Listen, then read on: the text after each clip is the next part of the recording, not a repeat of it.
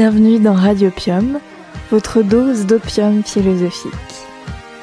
Vous nous écoutez sur Radio Campus Paris sur le 93.9 FM. L'homme refuse le monde tel qu'il est et pourtant il n'accepte pas de lui échapper. Être femme, ce n'est pas une donnée naturelle.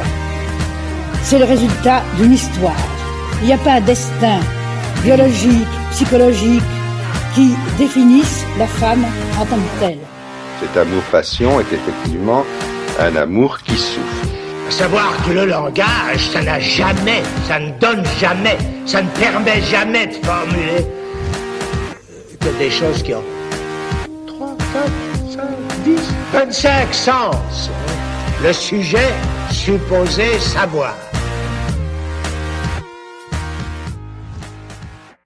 Bienvenue dans Radiopium, votre émission de philosophie. Et c'est moi-même, Lila, qui est à la présentation aujourd'hui. Alors, la philosophie, qu'est-ce que c'est que la philosophie? On ne pouvait pas se permettre de faire une émission de philosophie sans se poser la question. Et oui, désolé, le naturel revient au galop, on se pose des questions, nous autres philosophes. Effectivement, en quoi consiste le fait de philosophier? Quand y a-t-il philosophie? On ne prétend pas ici détenir la réponse, hein, unique et catégorique, mais on va quand même essayer d'explorer cette question dans cette première émission de Radiopium. Alors nous avons tous en tête des noms de philosophes, mais savons-nous quelle fut leur démarche? Qu'est-ce qu'ils se sont dit à eux-mêmes? Est-ce qu'ils se sont dit je vais faire de la philosophie? Ou n'ont-ils pas simplement voulu penser un phénomène, résoudre un problème, élucider un mystère, dissoudre une contradiction, mettre fin à une préoccupation Que dis-je? Une angoisse. Est-ce qu'on fait de la philosophie de la même manière à toutes les époques? Non, bien sûr. Aussi, toute tentative de définition, on le voit, semble immédiatement guettée par la menace du relativisme. La philosophie prend un sens relatif à une période, un courant, un auteur. Dès lors, est-ce qu'on est autorisé à parler de la philosophie ou ne faudrait-il pas plus justement parler de philosophie au pluriel? La philosophie doit-elle être définie par nature ou par degré? Autrement dit, est-il possible de caractériser la philosophie en général, d'en donner un concept, ou bien la philosophie doit-elle être définie par degré? Auquel cas, il y aurait des discours, des théories plus ou moins philosophiques. Les théories les moins philosophiques. Simple. Ce seraient celles qui se contenteraient d'affirmer une thèse, d'être dogmatiques, euh, sans appuyer euh, leurs idées par des arguments. Les théories moyennement philosophiques, euh, ce seraient celles qui se contenterait d'arguments, mais d'arguments vraiment faibles. Et alors enfin, les théories très très philosophiques, ce seraient celles qui affirmeraient des thèses très sérieuses, appuyées par des arguments, justifiés, vérifiés. Mais au fond, est-ce qu'on peut vraiment être exact dans la détermination des concepts au point que la philosophie soit une science? Ou bien la philosophie n'est-elle qu'affaire d'interprétation subjective du monde, toujours sous la menace du scepticisme? Ce qui conduit à se demander la philosophie doit-elle être considérée comme une science ou non? Peut-être comme une science humaine, aux côtés de la psychologie, de la sociologie, de l'économie. Et si elle se mêle aux autres sciences humaines dans une logique de transdisciplinarité touchant à tous les sujets, la philosophie ne nie-t-elle pas par là même sa propre existence? Au fond, la philo, est-ce que ça existe ou est-ce que ça n'existe pas? Oui, je pose une question radicale. Est-ce qu'on est réduit finalement à définir la philosophie par sa source, sa provenance? Est-ce que on peut dire qu'est philosophie ce qui est produit par un philosophe? Oui, c'est pas très satisfaisant comme définition, mais on va commencer par là. Alors, on va commencer en se demandant, bah, justement, en général, quand on pense à la philosophie, on pense à ceux qui l'exercent, aux philosophes. Et dans l'imaginaire collectif, eh bien, le philosophe, c'est plutôt une figure atypique. Je pense qu'il y a le philosophe tel qu'on le voit, euh, qui pourrait être euh, euh, quelqu'un qui réfléchit tout le temps et qui est très âgé et enfermé dans son bureau à écrire toute la journée. ou alors le philosophe, c'est un peu le quelqu'un de, sociable, d'actif, qui aide les autres et qui qui a une grande ouverture d'esprit en fait. Donc j'ai un peu deux images voilà, opposées.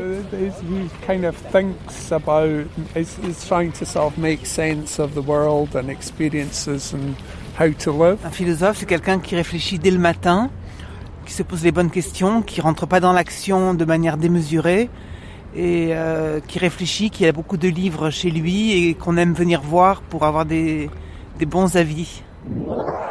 Et donc nous venons d'entendre euh, des avis recueillis au Jardin du Luxembourg à Paris par l'équipe de Radiopium. On est allé demander aux gens qu'est-ce que ça évoquait pour eux la philosophie et si on leur disait philosophe, qu'est-ce que ça convoquait comme image pour eux euh, de façon immédiate. Et on voit que bah, voilà, c'est plutôt une figure atypique euh, à laquelle on associe la sagesse, la mesure, la réflexion, la vieillesse, la spiritualité. Et tout de suite, Tibor va nous euh, raconter la philosophie à travers ces figures justement qui l'ont fait au cours de l'histoire. Et oui, Lila, c'est un Thalès de Milet qui a trop contemplé le ciel tombe dans un puits, un Pythagore de Samos qui interdit à ses successeurs de manger des haricots, un Socrate interpellant les gens dans la rue pour les harceler de questions ennuyeuses et dérangeantes, un drôle de Cratyle qui pense qu'il ne faut rien dire et qui se contente de bouger le doigt pour communiquer. Un Platon, rejetant le corps et affirmant que celui-ci est une prison pour l'âme, cette dernière devant s'appliquer à regarder un au-delà bien mystérieux, rempli d'entités immatérielles et immuables. Un cynique Diogène qui vit dans la rue comme un chien, a pour domicile une jarre et n'hésite pas à insulter autrui. Un Montaigne qui inscrit sur les poutres de sa bibliothèque des sentences d'anciens penseurs en grec et en latin. Un Kant au rythme très, trop, excessivement régulier, et dont il est dit qu'on pouvait l'apercevoir tous les jours, au même endroit, et exactement à la même heure, dans le cadre de sa promenade quotidienne. Un controversé Ernst Junger, mort à 102 ans, qui a consacré une grande partie de sa vie à l'ivresse, ivresse de la boisson comme de la drogue, hashish, cocaïne, LSD, opium.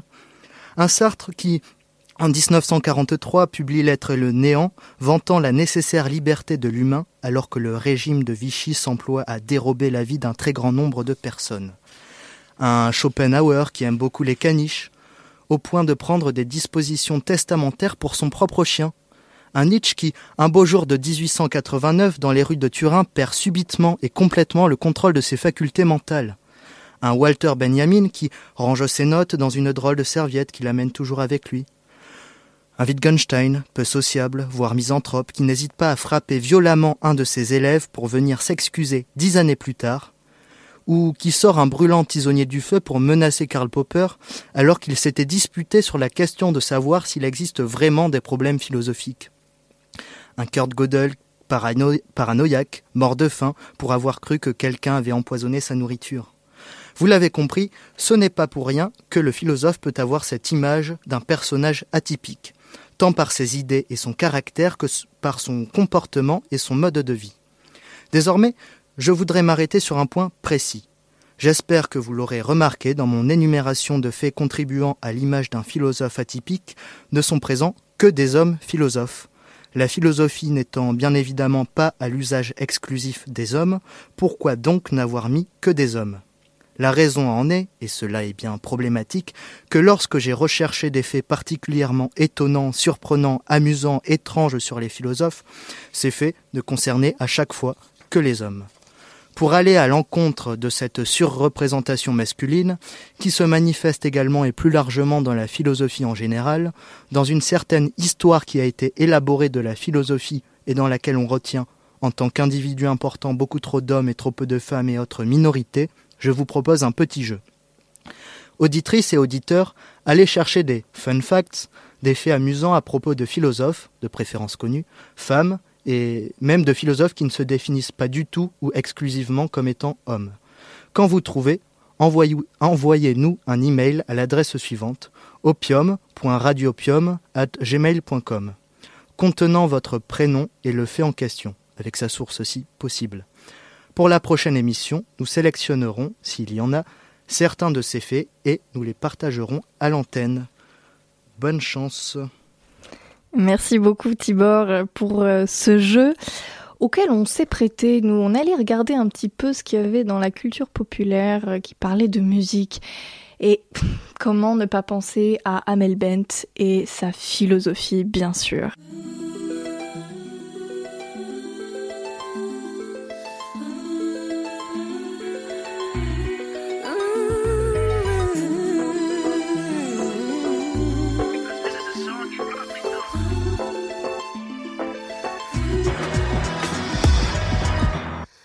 N'ai qu'une philosophie, être accepté comme je suis, malgré tout ce qu'on me dit. Je reste le point levé, pour le meilleur comme le pire. Je suis métisse mais pas martyr, j'avance le cœur léger, mais toujours le point levé. Lever la tête, bomber le torse, sans cesse redoubler d'efforts.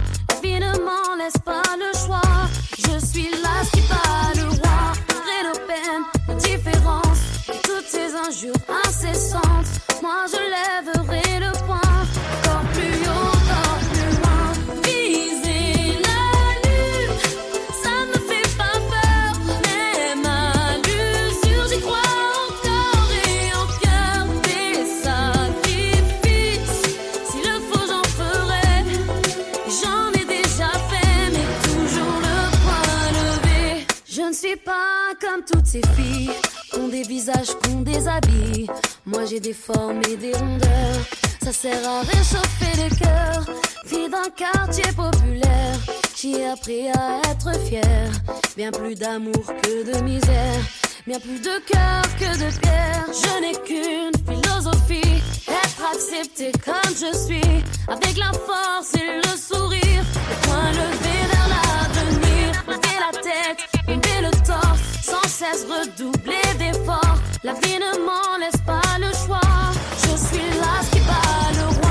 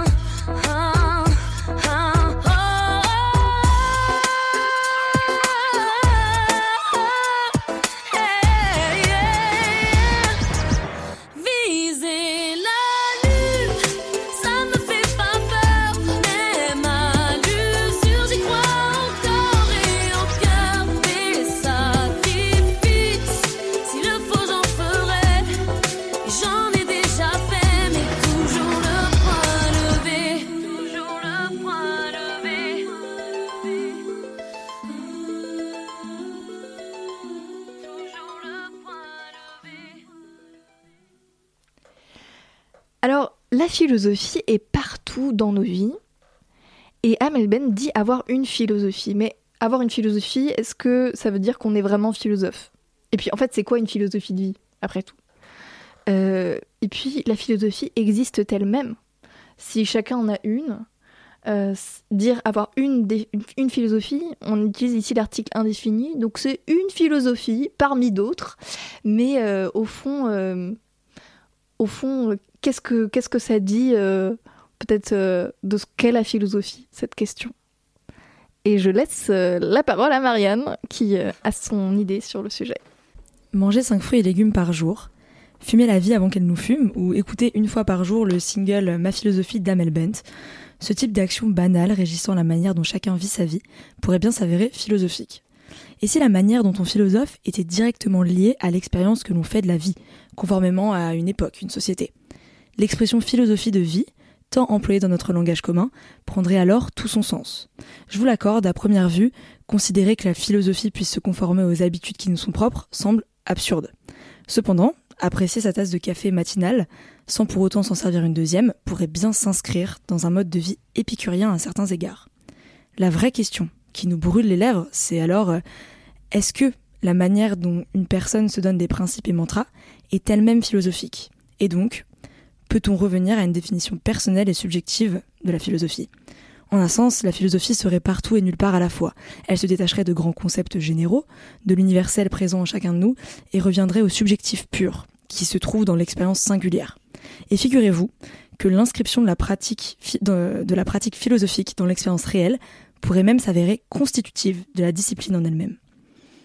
Il y a alors d'autres interrogations qui me viennent en tête. On a pu constater ces dernières années l'apparition du développement personnel, qui nous prodigue un panel de philosophies de vie conformes à notre société contemporaine. Mais du coup, est-ce que l'on n'assisterait pas ici à un détournement du sens propre du concept de philosophie? Ou cette nouvelle vague représente-t-elle une redéfinition plutôt positive de la philo? C'est là que je me suis dit que c'était intéressant de réfléchir au sujet de cette fameuse philosophie de vie que chacun essaie de prôner et qui lui est propre. J'ai voulu en faire un véritable objet d'étude, car il m'a semblé que la notion de philosophie de vie regorgeait de clés permettant de comprendre le monde qui nous entoure. J'ai trouvé qu'elle pouvait aussi révéler la manière dont la majorité d'entre nous abordait la notion de philosophie. La philosophie est souvent considérée comme un monde idéal, enfin le monde des idées quoi, surplombant celui simplement réel, et on pourrait penser alors qu'elle qu'elle ne peut pas s'inspirer de la vie en elle-même. Mais j'ai envie de vous dire que les présupposés ne demandent jamais qu'à être critiqués et dépassés. Du coup, est-ce qu'Amel Ben visait juste lorsqu'elle disait chanter sa philosophie? Chacun n'aurait-il alors qu'une philosophie? Bah ouais, euh, celle d'être accepté comme je suis, nous dirait-elle. Il serait aussi intéressant de savoir si l'apprentissage de la réflexion philosophique pourrait être le moyen pour nous de retrouver notre propre philosophie. Dès lors, cette conception viendrait remettre en question l'unité même du concept de philosophie en tant que simple domaine d'études académiques, en le rendant pluridimensionnel. La notion de philosophie de vie, comme vous avez pu le comprendre, regorge donc de pistes de réflexion que je vais tenter d'explorer avec vous, en retraçant un peu son histoire et évolution. Et donc je vais d'abord vous parler de la vie des anciens, euh, des antiques, donc dans l'Antiquité, qui était a priori régie par une philosophie commune. Enfin, on a l'impression en tout cas que les philosophes de l'époque essayaient vraiment de prodiguer des doctrines qui nous permettaient de qui permettaient à l'homme euh, de, vivre sa vie selon des mantras et des, principes généraux. Donc pendant l'Antiquité, la réflexion philosophique est majoritairement portée sur la vie et a une visée explicative. La philosophie se fonde sur le réel et vise tout à la fois à le contrôler. L'instabilité du réel et de la nature humaine sont notamment les fondements des philosophies antiques épicuriennes et stoïciennes. À cette époque, on philosophe, d'abord pour comprendre le réel, en l'expliquant par des principes généraux, on veut par là se le réapproprier et ne plus être soumis à son imprévisibilité. On qualifie donc les pensées épicuriennes ou encore stoïciennes de doctrine. Pour mieux en comprendre les fondements et objectifs, on va du coup définir ensemble cette notion. Donc une doctrine, ça peut être défini comme un ensemble de croyances qui traduit une conception de l'univers, de la société, qui constitue un système d'enseignement, ici philosophique, et qui s'accompagne souvent de la formulation de règles de conduite. Et donc, euh, en plus, euh, bien, ces croyances, elles peuvent être portées soit par un individu, soit par un groupe d'individus.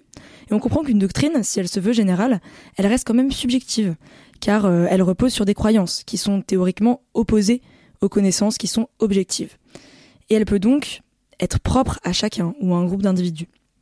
En plus, on comprend que la doctrine philosophique se fonde souvent sur des idées qui se veulent universelles, car applicables à une nature de l'homme qui est générale. On a affaire ici à la conviction de l'existence de quelque chose de commun à tous les hommes, d'où le nom de l'ouvrage euh, du philosophe épicurien Lucrèce, de la nature. Non, ce n'est pas le slogan d'une pub Quechua. Et donc là, en fait, euh, ce titre nous dit surtout qu'il va faire une analyse, euh, que Lucrèce va nous faire une analyse généralisante finalement de la nature qui l'entoure, en tentant de comprendre les principes qui la constituent et les conséquences que ces principes engendrent. On a en effet l'exemple donc de l'épicurisme, à partir duquel on peut auquel on peut s'intéresser. Et donc dans le De Natura Rerum, de la nature, de Lucrèce, euh, euh, on voit une retranscription de la pensée épicurienne que l'on qualifie dès lors de doctrine de vie. Et donc l'épicurisme, comme euh, il nous l'explique, c'est d'abord rechercher la satisfaction de ses désirs naturels et nécessaires en opposition à ceux qui sont naturels et non nécessaires, afin de ne plus être esclave de sa condition qui est proprement humaine. Et donc Épicure pense que les hommes, chacun de leur côté, doivent, suivre cette doctrine générale concernant leur nature commune, et cette nature est certes bonne, mais aussi faillible. Ce mode de fonctionnement est le seul moyen d'atteindre ce qu'il appelle l'ataraxie, c'est-à-dire la tranquillité de l'âme. Et donc après on a le stoïcisme, qui est une doctrine euh, qui elle aussi vise à atteindre l'ataraxie, mais d'une manière opposée aux méthodes épicuriennes. Et donc pour les stoïciens, le seul bien c'est l'intention morale, car vertueuse. Euh, l'intention morale est vertueuse car euh, c'est elle, en fait, qui, euh, qui permet aux hommes, si elle est suivie, d'être au service de la communauté humaine. Et donc la doctrine stoïcienne est avant tout une philosophie visant à régir la vie de chaque homme pour permettre à leur communauté de vivre en paix. En suivant cette philosophie de vie, les hommes se dévouent, dévouent leur vie à un objectif commun, plus grand qu'eux-mêmes, c'est-à-dire on peut, enfin, on peut dire que c'est un objectif transcendant, et donc on a un peu l'impression que c'est une religion philosophique, quoi. Donc l'idée, euh, finalement, d'une identité qui appartient à chaque personne semble ici inexistante dans ces modèles de pensée. En fait, on cherche d'abord à définir l'homme à travers des doctrines générales pour pouvoir donner une direction à la manière dont il devrait vivre sa vie. On cherche une philosophie de vie générale valable pour tous. Et on ne s'attarde pas vraiment sur la singularité et la complexité d'une personne précise. En fait, ça n'existe pas vraiment. Et en réalité, c'est assez cohérent quand on sait que les sociétés antiques étaient holistes, c'est-à-dire que la société, la communauté avait l'ascendant sur l'individu, qui devait justement se conformer à la généralité. Oui, en fait, euh, la notion d'individu n'existait pas du tout à cette époque. C'est ça. En fait, euh, c'est apparu bien plus tard, euh, alors qu'aujourd'hui, c'est une notion qui nous paraît essentielle, on peut le dire. Du coup, on peut se demander si ces doctrines générales, qui visent à régir des vies particulières, ne sont pas nécessairement lacunaires. En tout cas, nous apparaissent comme telles. Aujourd'hui, ça paraît assez impersonnel en fait de vivre notre vie selon des principes pensés par d'autres personnes que nous-mêmes. L'oubli des caractéristiques individuelles dans ces philosophies antiques pourrait d'ailleurs avoir préfiguré l'apparition de philosophies centrées sur la personne. Si on se penche sur l'histoire des sociétés occidentales, on voit que l'on arrive, euh, que l'on arrive finalement à une société qui devient individualiste à partir du XIIe siècle. Et donc, euh, ça veut dire qu'elle est d'abord centrée, désormais, sur l'individu singulier plutôt que sur la communauté. Et on peut établir un parallèle avec l'évolution de la philosophie à l'époque. C'est peut-être ce tournant en fait individualiste de la société qui a initié le dépassement de ces doctrines antiques. Et du coup, paradoxalement, euh, on peut se demander si ces doctrines antiques n'ont pas elles-mêmes préfiguré la redéfinition individualiste des philosophies de vie. Parce que mal interprété, par exemple, l'épicurisme devient une injonction à la jouissance personnelle absolue et totale, et prend donc une dimension individualiste. Et donc c'est intéressant de voir que quelques siècles euh, après le début de l'émergence de la société euh, individualiste, eh bien on a l'apparition d'un individualisme qui qui vraiment devient le ciment des sociétés occidentales. Enfin, désormais, c'est pas seulement une valeur qui vient d'émerger, c'est vraiment le ciment de la société. Et c'est pour ça que ça se traduit à travers la philosophie. Ouais. ouais. Et en fait, c'est même le ciment aussi de la recherche scientifique. En fait, on va découvrir les principes à partir de la recherche. Totalement. Scientifique. Et donc, ouais, finalement, on voit que ça, que ça contamine en fait euh, tous les domaines. Et, euh, et, donc, bien sûr, la philosophie n'est pas épargnée. Évidemment. C'est évident. Et c'est là que Descartes intervient. Et c'est là que Descartes intervient et apparaît. Il surgit de nulle part et euh, il renverse tout, en fait. voilà, il renverse tout. parce qu'en en fait, il découvre, enfin, il pense découvrir que on a un moi propre, qui est propre à chacun, en fait. Un ego dont nous seuls, on peut, pouvons prouver l'existence. Et donc dans les méditations métaphysiques, cet écho devient le fondement même de toute connaissance. Et cette conception interroge, n'est-ce pas Lila? Bien sûr, Marianne. Je m'interroge avec toi. J'espère que vous aussi vous vous interrogez d'ailleurs. Et donc euh, on s'interroge et on se dit mais fonder n'importe quelle connaissance objective sur un critère purement subjectif, c'est-à-dire euh, en fait l'esprit, notre esprit personnel, c'est peut-être déplacer le centre de gravité de toute chose existante. Du coup, au lieu de partir du général, du commun, on part du singulier, du personnel, et c'est en cela déjà qu'il y a un changement de perspective comparé aux doctrines antiques. Surtout que Descartes, après avoir médité au coin du feu avec une pipe à la bouche, bon là c'est moi qui spécule, euh, nous dit qu'il ne peut avoir qu'une seule certitude. C'est pas beaucoup. Il dit je pense donc je suis. il réalise certitude. Ouais, une certitude. Et euh, sacrée certitude. Parce que, bon, c'est vrai. T'es certaine, toi, que, que tu penses? J'ai l'impression que c'est ce qu'on est en train de faire là. Donc, euh, ouais, donc euh, on peut être bon, après sûr d'exister. Il avait peut-être raison là-dessus. D'être. Après, est-ce que c'est la seule certitude? C'est la vraie question finalement. Mais du coup, en tout cas, lui, il pense que c'est la seule qu'on peut avoir. Parce qu'en fait, il réalise qu'on peut douter d'absolument tout ce qui constitue notre réalité. Il appelle cela le doute hyperbolique. Et donc la seule chose dont on peut être sûr finalement, c'est que l'on doute d'absolument tout. Et c'est comme ça, euh, selon Descartes, que l'on a la preuve qu'il existe au moins, que l'on existe au moins, en tant que chose pensante. Et donc là, en fait, Descartes, il est catégorique. Pour lui, n'importe quelle pensée, n'importe quelle action est fondée seulement sur l'existence de notre moi individuel. Et du coup, la pensée philosophique est elle aussi devenue individuelle et personnelle. Et là, on a l'idée, en fait, on voit que l'idée défendue par les philosophes antiques, qu'il existe une nature humaine commune, peut elle aussi être révoquée en doute. Descartes euh, affirme quelque chose de fort ici. Il dit que l'ego euh, notre esprit est un principe qui fonde toutes les autres connaissances. En fait, ici, on établit la supériorité de la connaissance individuelle sur celle commune, donc partagée euh, avec les autres. Mais alors, si notre propre fondement en matière de connaissance, euh, eh bien, c'est notre ego, pourquoi on ne, serait pas nous-mêmes aussi euh, notre propre fondement en matière de philosophie de vie? Si on ne peut se fier qu'à notre perception du monde, car tout ce qui constitue le monde extérieur peut être révoqué en doute, comment peut-on choisir de suivre des principes qui nous sont eux-mêmes extérieurs? On se résout du coup bah, forcément à adopter une philosophie de vie personnelle fondée sur l'ego individuel et ses propres besoins.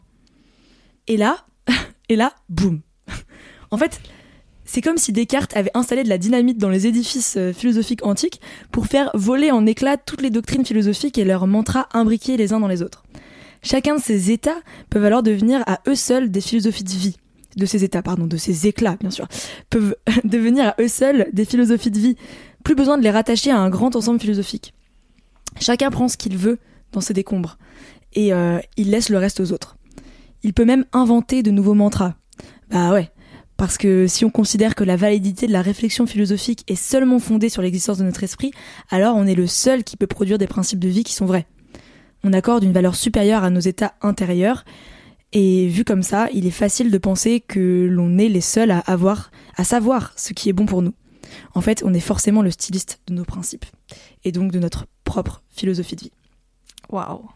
Et ouais, assez impressionnant. Mais du coup, je sais ce que vous vous dites. Vous vous dites, bah, quel égocentrique ce Descartes. Eh bien, vous avez raison, il se centre avant tout sur l'ego. Et le pire dans tout ça, c'est que la plupart des philosophes après lui ont suivi son exemple. Sa manière de penser a en effet induit un tournant égologique dans la philosophie, c'est-à-dire qu'il conduit la démarche philosophique à vraiment s'intéresser à l'ego. Ce tournant égologique modifie la pensée philosophique euh, parce qu'il donne une légitimité totale à la pensée individualiste. Cela permet de créer une nouvelle réflexion autour de la personne et de l'individuel qui est inédite dans la philo. Quand même, il faut le, il faut tu le tiens à le souligner. Ah, je tiens à le souligner. Quand même. On va pas trop descendre des cartes non plus.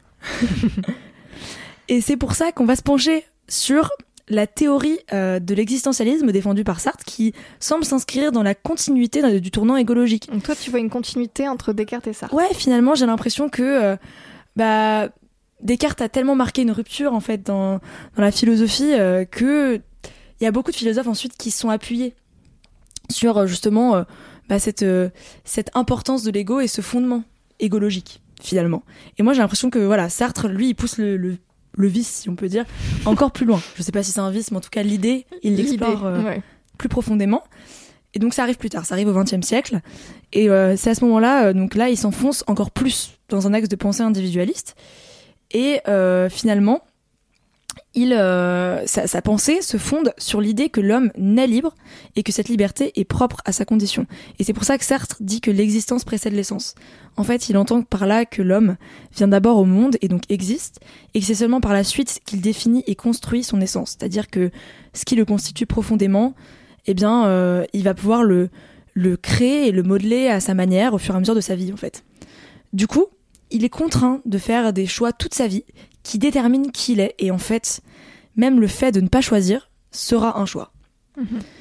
Et puisque Sartre affirme que l'enfer c'est les autres, parce qu'ils sont les seuls freins à des choix qui expriment notre volonté profonde, on pourrait penser en effet que le seul moyen de s'épanouir dans notre vie, c'est de ne pas se fier à ce que les autres font de la leur. Et selon ces idées, et donc ces idées apparaissent vraiment en fait comme euh, des idées individualistes Ouais. quand on se penche dessus. Avec euh, la différence que pour Sartre, euh, on n'est pas une chose pensante. C'est ça. Pour lui, on est un petit peu plus que ça quand même. Ouais. On est des êtres à part entière et, et on est fondamentalement libre. Ce qui peut paraître plutôt positif, mais qui du coup induit une vraie responsabilité. Mhm. Et c'est bien ce qu'il dit en fait. La, la personne est la seule qui est profondément responsable de la manière dont sa vie se dessine. Du coup, elle est bien le seul fondement de sa philosophie de vie. Chacun euh, peut produire et adopter la doctrine qu'il souhaite. Il est forcément le seul maître, en fait, et créateur de sa philosophie de vie. Du coup, la notion de philosophie de vie est ici teintée d'individualisme, puisque l'homme ne peut et ne doit se conformer qu'à ses propres principes moraux, éthiques et autres. Et donc cette logique individualiste, qui est un des éléments constitutifs de notre société actuelle, semble avoir ici vraiment déteint euh, sur la manière dont on philosophe. Et euh, cela peut avoir un impact sur la manière dont on vit nos vies. En fait, l'objectif de la réflexion philosophique semble avoir changé dans l'esprit euh, de la plupart des gens. Est-ce que désormais on n'attend pas que la philosophie nous fournisse des clés pour s'interpréter personnellement plutôt que des concepts généraux? Cela pourrait expliquer le détournement des doctrines antiques comme l'épicurisme vers un objectif plus individualiste. Et donc, euh, parce qu'on cherche maintenant en la philosophie un fondement, finalement, on cherche en la philosophie un fondement et une ligne conductrice permettant d'expliquer et de guider certaines de nos actions, certains choix et mantras qui nous sont propres. Et donc désormais, on encourage souvent chacun et chacune à trouver sa propre philosophie de vie, à se révéler à soi-même et à rester fidèle à son moi authentique, s'inscrivant ainsi dans une logique de réflexion individuelle et donc individualiste. Et l'émergence du développement personnel, qui est assez récente, et son grand succès en sont le témoin, les témoins même. Euh, oui, bon, les coachs en séduction euh, sur TikTok, on parle de vous là. Mais du coup, cette conception, elle interroge. Enfin, en tout cas, moi, elle m'interroge. Est-ce que la notion de philosophie ne serait pas appauvrie, vidée de son sens propre? Et ce développement personnel euh, fournit-il vraiment les clés pour suivre une philosophie de vie? Ou engage-t-il plutôt les gens à faire défaut à certains principes moraux, culturels et éthiques qui devraient rester communs? Ouais, exactement. Et euh, d'ailleurs, c'est intéressant pour ceux qui veulent approfondir la philosophie, la philosophie de vie euh, chez les antiques. Euh, je recommande l'ouvrage de Pierre Hadot, Exercice spirituel. Merci beaucoup, Marianne, pour cette traversée historique dans la philosophie qui nous amène à voir un peu les origines de la philosophie de vie actuelle qui s'écarte quand même pas mal de, euh, de la philosophie en ce qu'elle est quand même justement une attitude critique vis-à-vis des, injonctions au bonheur et autres. Alors, euh, ça nous amène à un constat un peu sur l'état de la philosophie aujourd'hui, puisque on peut observer quand même un, un double mouvement aujourd'hui. À la fois le désintéressement du grand public à l'égard euh, de la philosophie, et puis euh, l'élévation de la philosophie au rang des savoirs les plus hauts et les plus inaccessibles. On t'écoute, Gabriel. Et oui, ma chère Lila, la situation est grave, la situation est bien grave.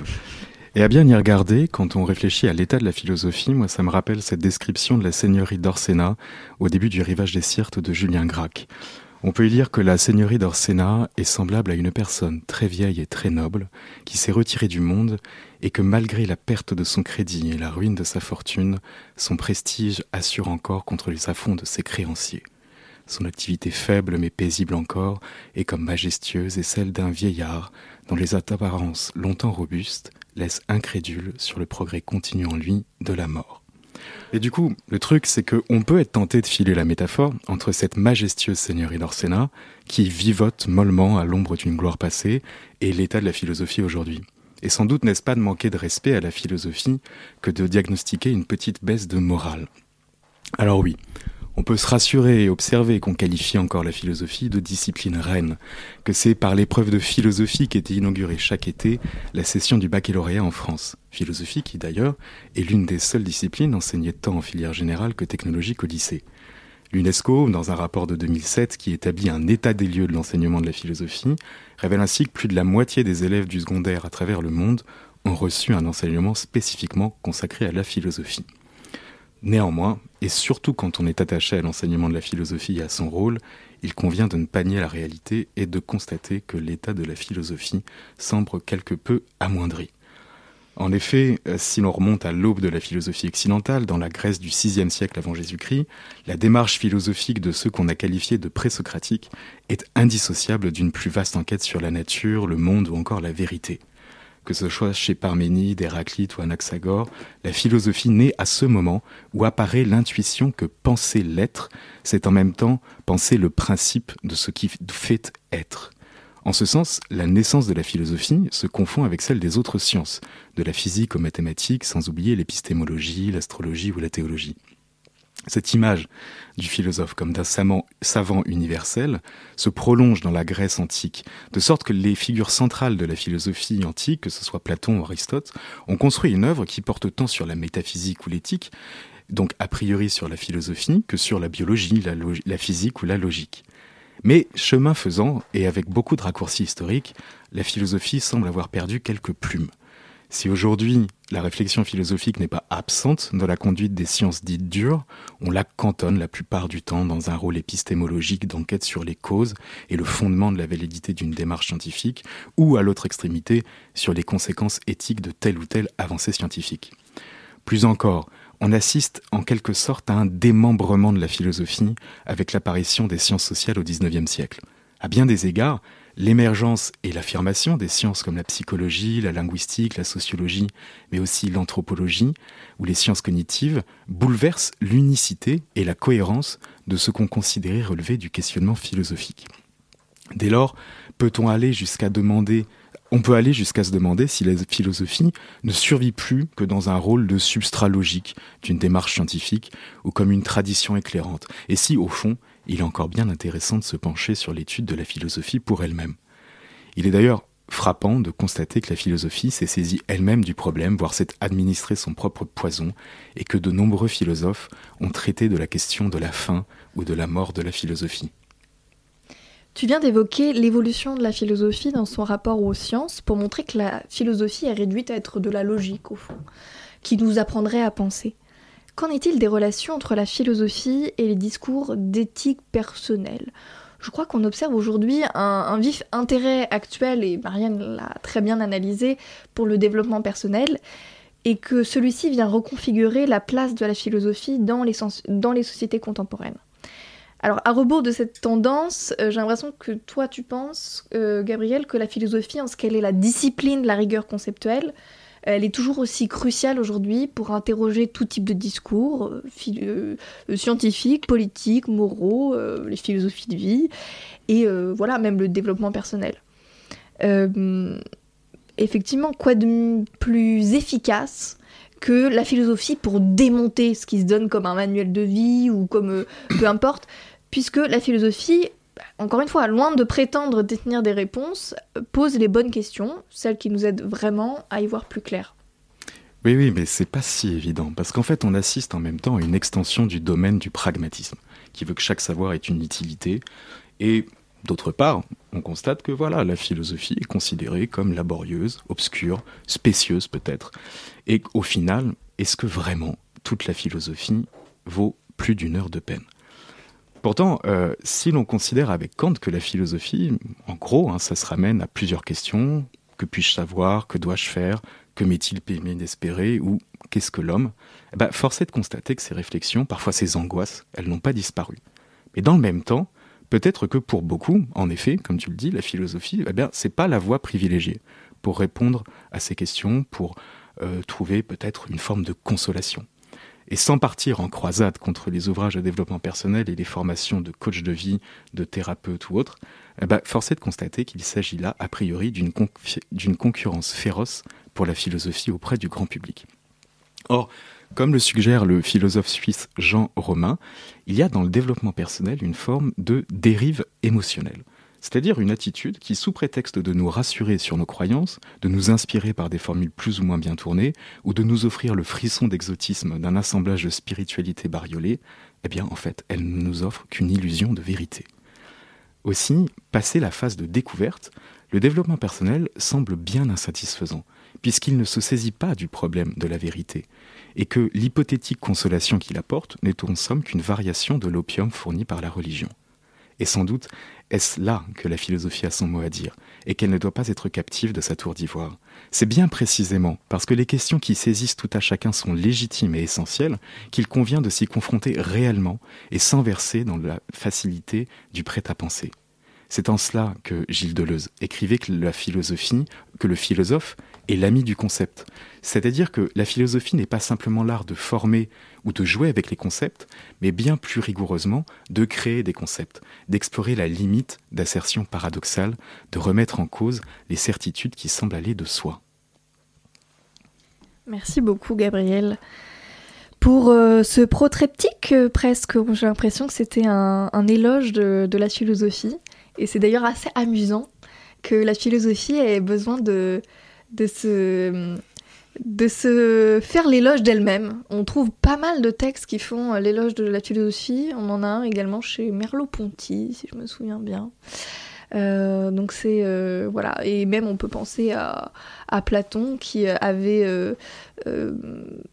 qui ne partait pas en guerre contre les sophistes, qui parlait d'ailleurs qu'il faisait d'ailleurs parler dans ses discours, mais mais mais tout de même tout de même la philosophie, euh, le philosophe n'est pas le, sophiste qui est lui euh, presque l'anti-philosophe euh, par excellence, qui cherche à persuader, à faire usage de ses charmes, mais dont l'objectif n'est pas du tout la recherche de la vérité comme, comme le philosophe. Donc, donc, donc voilà ce qu'est peut-être la philosophie, la recherche de la connaissance Qu'est-ce que tu en dis, toi, Tibor? Est-ce qu'on peut parler de la philosophie d'ailleurs?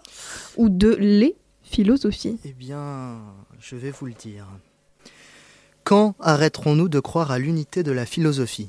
Il semble difficile d'admettre l'existence d'une philosophie unique, tant celle-ci prend des formes si différentes au cours de son histoire, d'une personne à l'autre, d'une pratique philosophique à l'autre, d'un médium à l'autre.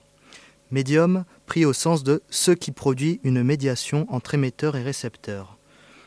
Peut-être qu'il serait mieux de penser en termes de manière de philosopher, il y aurait ainsi des manières de philosopher plutôt que la philosophie. Je m'explique.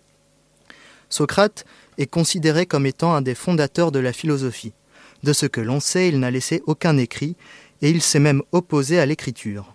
Selon lui, dans le Phèdre, l'écrit ne rend pas plus savant, il ne permet pas de mieux savoir. Au contraire, l'écriture aurait pour effet de négliger la mémoire. Elle produirait l'oubli de la réalité et de la vérité du contenu du discours originel.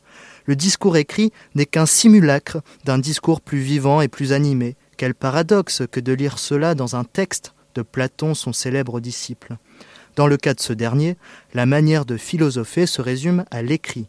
Socrate et Platon sont au fondement de la philosophie, certes, mais ce sont bien deux façons très différentes de pratiquer celle-ci qui se font face. Donc, dès les débuts de la philosophie que la tradition fait remonter à Socrate et à Platon, on ne peut pas parler d'unité de la philosophie, car il existe une pluralité de manières de pratiquer la philosophie.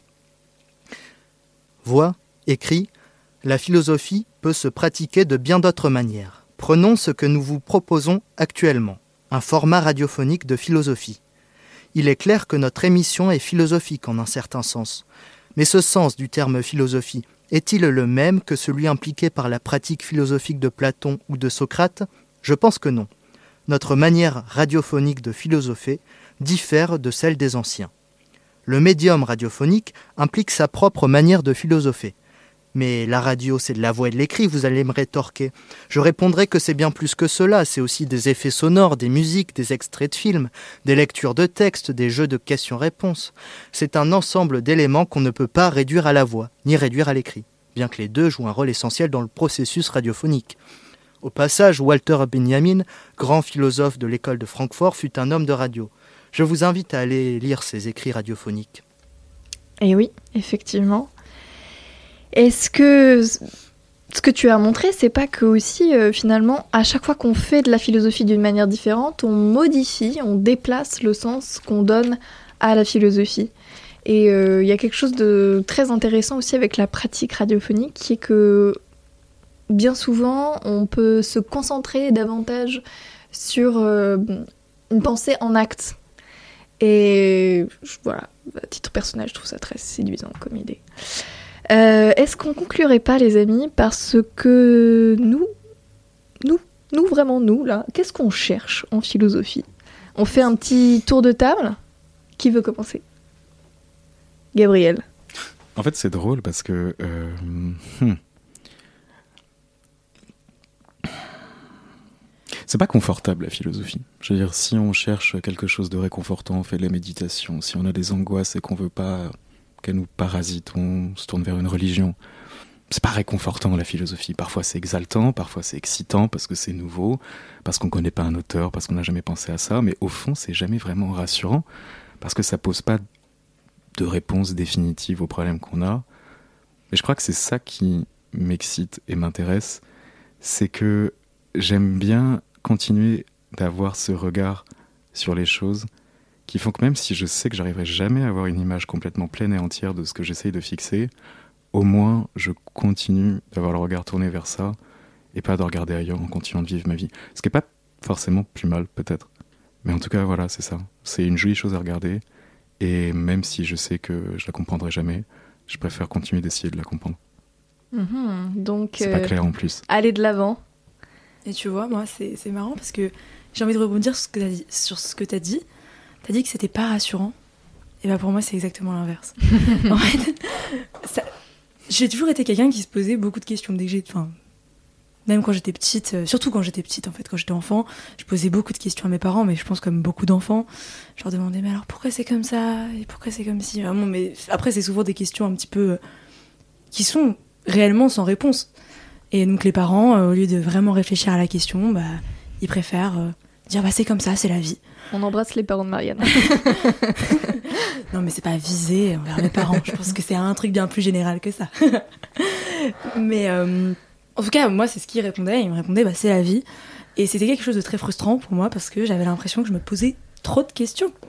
Et je me disais mais euh, mais du coup j'aurais jamais de réponse et c'était très très frustrant. Et au final, la philosophie, ça m'a permis de me rendre compte que c'était normal de se poser des questions, que c'était légitime et même que ça avait un intérêt, euh, un intérêt parce que ça permet de comprendre plein de choses vis-à-vis de, bah, par rapport à soi. On va revenir aux philosophies de vie. et puis par rapport aux autres, par rapport euh, au monde qui nous entoure et euh, et, du coup ça permet aussi d'être une sorte d'émerveillement continuel. vis-à-vis du monde qui nous entoure, un peu comme bah, justement comme à revenir aussi, ça permet de revenir un peu à cette condition enfantine dans laquelle on était à l'origine. Euh, cet enfant qui s'émerveille devant tout et qui se demande absolument pourquoi, pourquoi euh, le papillon vole, pourquoi, euh, pourquoi les roses sont rouges. Bah voilà. C'est et du coup j'ai- ce sentiment-là que la philosophie me permet de canaliser un peu mes pensées et donc de me poser peut-être aussi les bonnes questions et de mieux reformuler ces interrogations. Et donc dans un sens c'est rassurant. Et c'est rassurant parce que voilà, ça légitime peut-être aussi ma manière de penser. C'est légitime aussi, ouais, le, le droit de se poser des questions. Exactement. Et toi, Tibor? Moi, euh, je ne recherche rien de particulier, mais ce que j'aime bien dans la philosophie, c'est euh, qu'elle pousse à adopter, selon moi, une certaine posture de, de questionnement continu, comme euh, cela a été dit, et euh, qui peut être insatisfaisante, mais moi que je trouve plutôt satisfaisante. Et euh, voilà. je suis bref, mais euh, c'est ce à quoi je pense. Mais c'est génial la, con- la concision aussi. c'est nécessaire, surtout en philosophie. C'est vrai, en philo des sciences notamment. Ouais, le, le- le philosophe, euh, c'est euh, au choix soit euh, l'enfant, la figure enfantine qui pose des questions, ou alors euh, celui qui fait des discours longs et plombants. Ah, des- il y en a, il y en a. comme ça. Il y en a qui ont du mal à être Je ne vise personne. Ah bah merci. Je le prends bien. Non, bah, et puis euh, bah, moi, pour répondre à cette question, euh, euh, je dois dire que hum, j'ai été assez séduite par l'idée de thérapie que j'ai découvert, découverte cette année avec l'étude des recherches philosophiques de Wittgenstein. Et en fait, je dois dire que moi, je dirais que comme Gabriel, ça me rassure pas forcément. Mais euh, disons que, que, ce- que l'ex- que l'exercice ne me rassure pas, mais ce que, ce que j'ai trouvé en tout cas en philosophie, c'est la possibilité de mettre des mots, des concepts, sur des choses qui m'inquiétaient beaucoup, euh, qui m'angoissaient, et euh, de mettre fin à, à des silences. Bien souvent, dans certains. Voilà. J'étais entourée de. Voilà. De, de, silence, de non-dit. Et, euh, et au lieu de les prendre euh, euh, pour, pour acquis, au lieu de ne pas les questionner, de me dire que bah voilà, c'est oui, c'est normal, ce silence est, ce silence est normal. Je, me suis questionnée sur ce silence. Je me suis dit, est-ce que ce silence ne dit pas quelque chose? Est-ce qu'il n'y a pas quelque chose à aller creuser? Et justement, et cette envie de sortir du silence, de mettre de la vie là-dedans, de mettre des mots, des, des concepts, pour, pour sortir de ce silence inquiétant, de ce silence de, de mort un peu, hein, de ce silence qui, qui, cache des, choses euh, voilà, qu'on refoule parfois parce qu'on veut protéger les autres de euh, ce qui potentiellement pourrait être moi, des émotions que, dont j'ai peur de l'effet qu'elles pourraient avoir sur vous. Et donc du coup, je, je vais rien dire. Et moi, au fond, euh, dans la philosophie, je me suis dit, ah mais euh, Aristote dit cette chose qui est incroyable, il met le mot sur, euh, sur euh, telle émotion ou telle idée que moi j'ai eue, et de le voir sublimé, décrit avec tellement de profondeur, d'acuité, de précision, de détermination, ça c'est un vrai bonheur, un vrai plaisir, vraiment. Et je crois que c'est ça que, que je recherche pour à titre personnel, philosophie. Puis il y a ce truc avec la thérapie aussi, ce encore une fois, c'est la légitimisation de, du fait de se poser des questions. Mais euh, c'est aussi justement euh, le fait d'accepter que, euh, bah, justement, il y aura toujours des silences et il y aura toujours des, des questions à creuser plus profondément et, il y aura toujours des ruptures et, et c'est la dimension véritablement thérapeutique de la philosophie, c'est accepter qu'il y a des silences et donc explorer ces silences pour en découvrir d'autres et, mm-hmm. et rebondir toujours là-dessus en fait. Et c'est génial. Ouais, ouais. ouais, C'est. Surtout quand on est curieux. curieux et émerveillé. Ouais, exactement. Finalement, on se rejoint.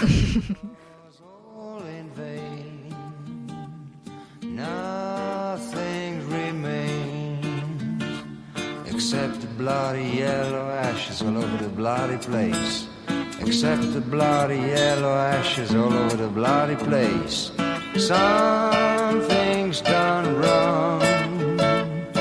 Someone dropped the bomb. The neutron star just fell and changed the face of Mother Earth into a bloody hell. Dried up all the seas and blew up Dale. Green grass can't grow.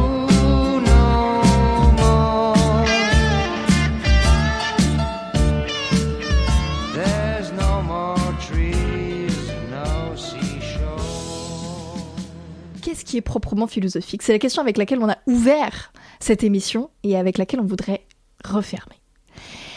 Et à cette question, ben, désolé de vous décevoir, mais nous autres, dans l'héritage de Socrate, on sait qu'on ne sait rien. Alors, c'est très difficile pour nous de nous prononcer définitivement, parce que aussi se prononcer définitivement, ça veut dire aussi poser un point final. Et il n'y a rien de pire que de ne pas... De plus anti-philosophique. De plus anti-philosophique que de ne pas de ne pas rester avec la force questionnante de la philosophie et de continuer à poser des questions, etc. Alors, bah, comme un pied de nez à Platon, qui disait que les philosophes étaient euh, des, des, rois philosophes, qui, étaient, qui savaient, euh, qui avaient l'idée du bien et qui avaient la réponse à tout, eh bien, en pied de nez à Platon, nous allons laisser la parole aux gens et à leurs réponses que nous avons récoltées, toujours au Jardin Luxembourg à Paris. When I think about uh, philosophy, it's like um, I don't know, thinking about stuff of the world, so uh, why things are going on or how we can handle them.